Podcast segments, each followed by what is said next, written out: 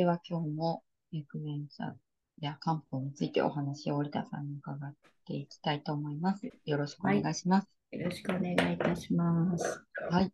えっと、もうお彼岸で寒、あの、暑さも落ち着いてきたあたりですけれども、はい。と前回のお話をちょっと、えーお話で出したクイズの答え合わせを先にしようかなと思います。はい。前回、あの、秋におすすめの食材の色は何ですかっていう話をしたんですけど、皆さんはい。何か思いついたでしょうか？ね。えっと、早速答えを教えていただきたいと思うんですはいが、はい。何色ですか？答えは白ですね。白。はい。秋といえば白い食べ物を食べるといいっていうはい。ですが、それはなぜかというと、あ、まあ、じゃあどういった食材が白いかというというとですね、白キクラゲってご存知ですかね？はい。よくはい中国食材とかありますそよね。うですね。あんまり日はい本産のないかもしれないけれども、これはすごくあの体に潤いをもたらすうん食材ないんですすよねね。茹でたら、なんか何時間か茹でて、トロットロになりますよね。あーあ、お料理するんですね、白キクラゲと。そう、あの、梨、梨のコンポートの中に白キクラゲとか入れるとかっていう、まあ、なるほど薬膳料理もありますね。デザートですけどね。うんうんうんはい。それとかあと梨ですね。これも白いですけれども、この酸味と甘みの、あの融合したものがすごく体の中で潤いを出してくれるんです。うんはい。ぶどうもそうですね。はい。ぶどうもまあ、外側はいろいろですが、中開く、開けると白いですよね。はい。うんで、ゆり根。これもすごく、あの体を潤わしてくれて、咳が出る方なんかはあの積極的に取るといいいいものですね。はい、あと白ごまとか、はい、大根とかネギとか、これも白いです。大根ネギは辛いんですけど、これはあのこの辛みが風邪予防になっていきます。はい。秋というとね、風邪ひきやすくなりますので、はい、こういった、はい、体を潤して、あとちょっと辛みのあるものなどを入れてあげると、はい、日々、えーの予防になりますので、はいおすすめです。はい。はい、なんか質問あります？そもそ白ね。も、はい、うんなんですけど、体を潤すと、なぜ、えっと、体にいいのかっていうところをちょっとだけ、うん、まあなんとなく良さそうだなという気ははいあるんですけど、やっぱり秋になると急に空気乾燥するじゃないですか。はいはい。はい。そうすると、まあ、体の中も乾燥していくんですよね。そうすると、まあ、自然と咳が出やすくなったりとか、あと、まあ、肌もね、内側から乾燥するから、当然乾燥していくし、まあアトピーの子なんかは、あの、てきめん9月になると、こう、カサカサな、あの、顔になったりとかってね、うんするんですけども、はい、やっぱり乾あの水分が十分あの体液というか潤ってないと体の中に水分潤ってないとまああの体が不調になっていきます。で水分ってあのざっくり言いましたけれども、えーその体液になるあの漢方だと水ですね。とあと血ですね。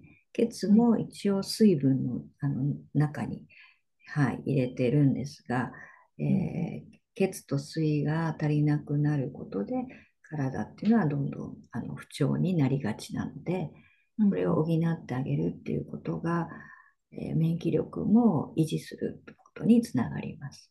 うんはい。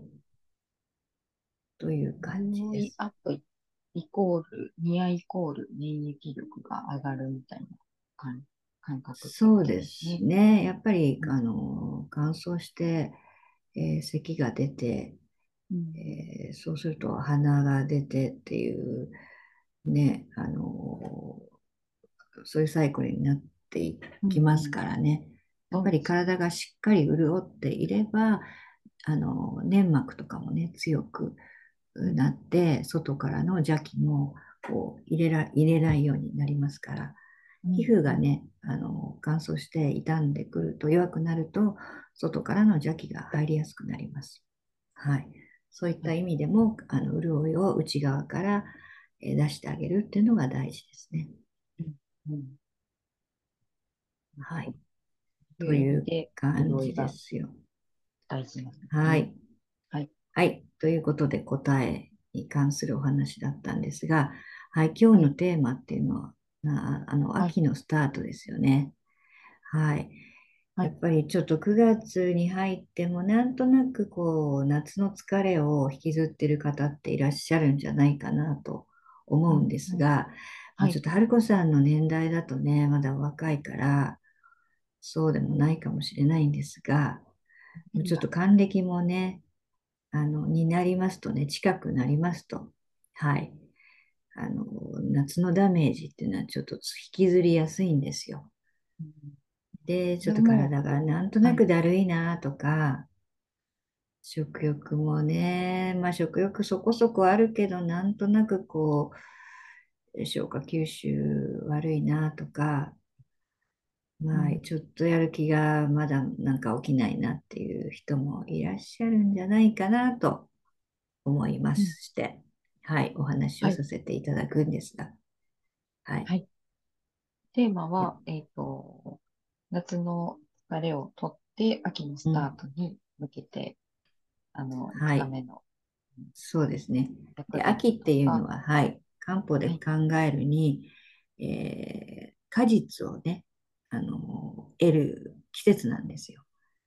はい。実りの秋、ね、まあ、植物、そうです、そうです。植物と同じですのでね、この時期に体調を崩してしまうと、せっかくはあの今までね、こう、えー、水をやり、なんていうの、はい、肥やしを上げてきたものが、はい、結果になりませんのでね、はいえー、ぜひ早くに、えー、夏の疲れをあの解消していただきたいと思います。はい。はい。で、そうですね、漢方で考える、えー、この時期の不調っていうのはやっぱりね、あの胃腸の機能低下が一番大きいんですよ。うん、夏の間って、あの熱邪と湿邪ですね。はい、まあ、諸邪とも言いますけども、暑いことによって、暑いことと湿気によって胃腸ってすごくあのダメージを被ってるのでね、そこをあのなんとか回復してあげるっていうのがポイントになってきます。はい。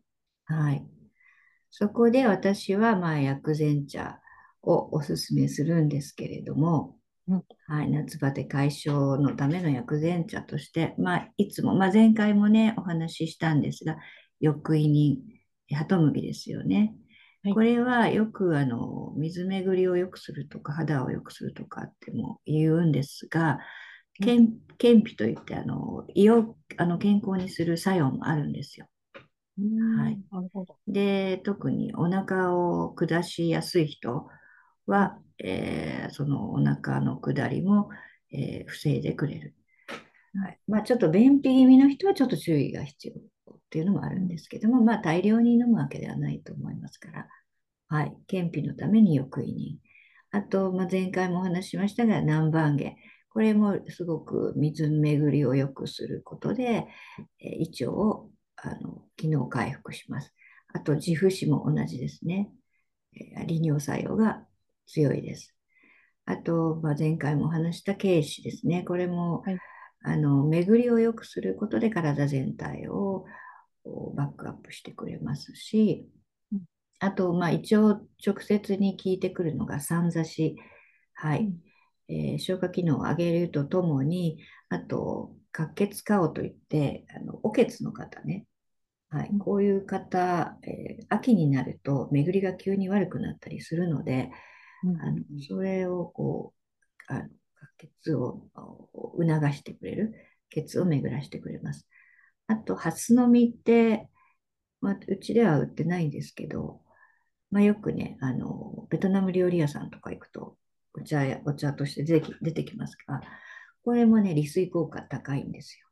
はい、やっぱり湿気の多い地方の飲み物なので、そういうあの効能がありますね。はい。あと、ドクダミ。これはね、よく昔から飲んでる人も多いと思うんですが、まあ、清熱作用、まだまだちょっと体もね、まだ暑いから、あの清熱が必要な人もいらっしゃるし、利尿作用もすごく強いものです。うん、あとは、えー、タンポポの茎なんですけど、はい、これもね、あの質を取ってくれます。体の中の余分な質を出してくれますし、体の中から、えー、清熱してくれます。はい。あと、これもうちでは使ってないんですが、熊笹。はい。はい。よく地方行くとね、あの、道の駅とかで売ってますけど、でも清熱作用があるし、はい、あの利尿作用もあります。はい。あと、口なしの実。はい、これちょっと色付けにね、あの食品としての色付けに使ったりしますが、これもえー、清熱作用、あと質を体の中から出してくれる作用があります。はい。あと、まあ、私がおすすめするのは紅花ですね。やはりこのおけつの人があの秋にはね、秋に、えー、先ほども言いましたけど、血流悪くなあの急になったりしますので、紅花はあの女性のためのホルモンバランスも整えてくれるので、うん、それに血を流してくれるので、紅花もあの対応するといいと思います。あと、経血糖って言って、はい、これもちょあのちょっと苦みのあるお茶なんですが、活血作用があります。はい。あと、うちでも製品にしているウコンですが、これも活血作用がすごくありますし、で秋になると、日もね、短くなるし、えー、自然の摂理としてちょっと気持ちもこう落ちてくるんですね。夏のこのイケイケ感がだんだんなくなってちょっと物悲しい気持ちになる方多いんじゃないかと思うんですがそれはもう自然の摂理なんです。でもこれがをきっかけに鬱になってしまう方とかもいらっしゃるんですが、まあ、そういった精神的なあの安定をを促してくれるためにもウコンってすごくおすすめです。うん、はい。こんな感じでちょっと薬膳茶紹介ざっとさせていただきましたけど、はい。はい。はるこさん、よく飲んでるお茶とかありますか？そうですね。今年の夏はもう翌胃に1本で、うんうんうん、茶をもうガブガブ飲むって感じでした、翌胃に。はい。うん。じゃあ、お肌も綺麗になったんじゃないですか？どうですかね。あの、発芽させた、えっ、と、麦ちゃん。麦、えっ、と、発芽麦の、えっ、と、お茶を飲んでたんですけど、うん。そっちの方が、まあ、硫効能というか、成分の濃度が高いってことだったので、それをちょっと飲んでみたんですけど、うん。発芽玄米みたいなことかね、そうです、そうです。うん。なるほど。試しに飲んでみたんですけど、飲みやすかったし、うんうんうん、あ、確かそれに熊笹もブレンドされてたのかな？ああ、そうなんだ。はい、まあ、あの、大体の薬膳茶って利尿作用ちゃんとありますから、日頃からまあ、そんなにこう、効能をすごく考えなくても、ブレンドしてれば、まあ、いろんな効能が混ざり合って、あの、何か突出するとかでもないですし、あの、日頃から飲んでると体整ってきますよね。うん、あ、でも今思い返せば、例年になく汗かいてたなって思う。あ、それはでもいいことですよ。うん、いや、だいぶ汗かいたなって思いますね。じゃあまあ利尿作用だけでなく、あのまあそういう発汗云々っていうのも自律神経に関わってくるんですけれども、そういうところも整ったりっていうこともあるんじゃないかなと思いますね。そうですね。はい。まあ、年齢的にこう汗っかきになるっていうのもね、そういう側面もあるかもしれないですけど、ま あ。まあまあ、まだ、まだそういう年じゃないと思いますからね。はい、でもいいことですよ。やっぱり、あの、汗をね、あの、すごく汗かくのも問題ですが、適度に汗かくっていうのは、すごく体の、あの循環を良くさせるために必要なことです。自律神経がちょっと鈍鈍ってるとか 狂ってる人は汗出ないですからね。うんはい。はい。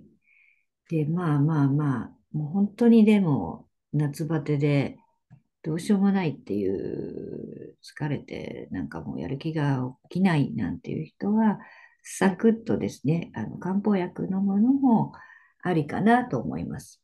うんで、いくつかちょっと夏バテの解消のための漢方薬っていうのをちょっと紹介させていただきますね。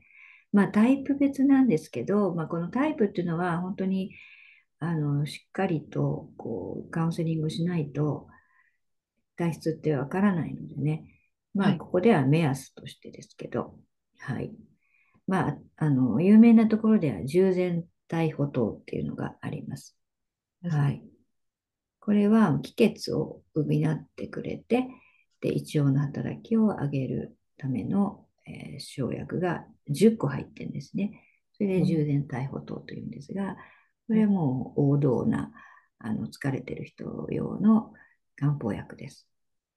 あと、聖書液糖っていうのがあります。ちょっとね、こう、あの、ラジオなので、えー漢字がね、清い、あの、書書者の書、あ暑中見舞いの書ですね。はい液糖って書くんですけども、これもう字だけ見てもなんとなく夏に効きそうだなっていう感じです。そうですね。ねそう、これはもう特にはあの気を、えー補ってくれる。気っていうのは、まあ、エネ生命活動のエネルギーですよね。はい気力を、えーアップさせてくれる、胃腸を回復させてくれるっていうものです。はい。はい。と、あと、補中液糖って聞いたことあると思うんですけれど、うんこれも、あの、ちょっとあの元気がない時に、えー飲む代表的なもので、胃腸の働きを上げて気を増やして巡らせてくれるっていう作用があります。うんはい。あとですね、立君子糖っていうのがあります。はいはい。これも、えー気を補って巡らせてくれる。よく、あの、まあ、あの大病してね、えー病院に入って大病して手術された方が、えーこの立君君立立君子糖を、えー処方されるケースが多いんですが、これを飲んでると回復が早いということで、よくあの医療現場でも使われているということを聞きますね。はい。まあ食欲不振を改善してくれるっていうものです。はい。あと、深部糖っていうのがあるんですが、これはちょっと、いあの変わってて、というか、手足の冷えに効かせるものですね。で、やっぱり冷房の中にずっといたりすると、あの知らず知らずにもう体が冷え切ってしまって、今も引きずってるっていうような方もいらっしゃると思うんですね。そのことで疲労検体してしまってる場合もあるので、はい、こういう方には、え体を温めるための漢方薬というのもありますうん。はい。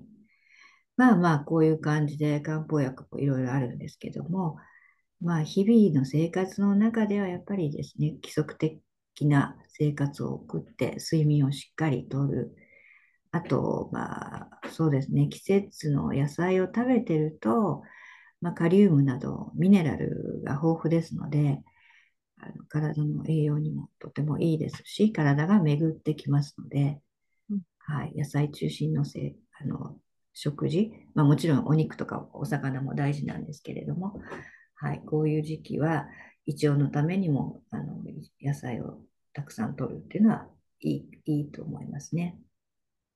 はい。はい。まあまあ、そんな感じで、はい、もしまだあの夏の疲れが残ってるよって方いらしたら、これを参考にしていただけるといいと思います。はい、ありがとうございます。はい。まあ、その体質によるっていうところで、あの、自分の体質がどんな体質なんだろうって悩んでらっしゃる方は、ぜひ、おいたさんのカウンセリング、そうですね。はい。はいページからお待ちしておりますいただけるので、はい。ご相談なさってください。はいはい。ということで、また、あれですよね。頑張っていきましょう。9月、改めてということですね。ははいい。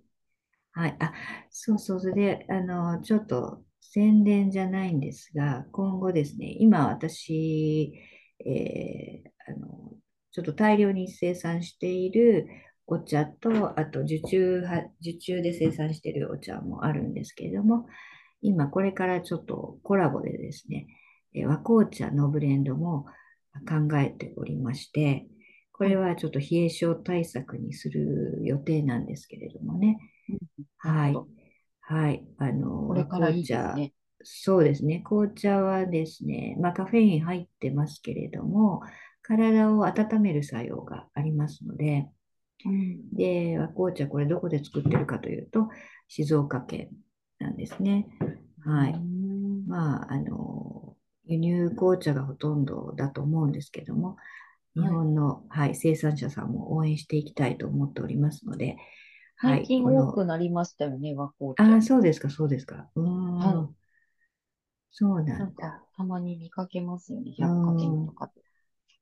そう、まあ、あの、緑茶一辺倒だった農家さんが、ちょっと紅茶も作ってみようかなっていうところが少しずつ増えてるようなんですよ。うん、うん。で、茶葉としては、まあ同じというかね、えーその発酵の仕方でえ緑茶だったり、あの紅茶になったりっていうのがありますのでね、えーこれで使ってるのは紅風紀なんですけどね、うん、はいうん。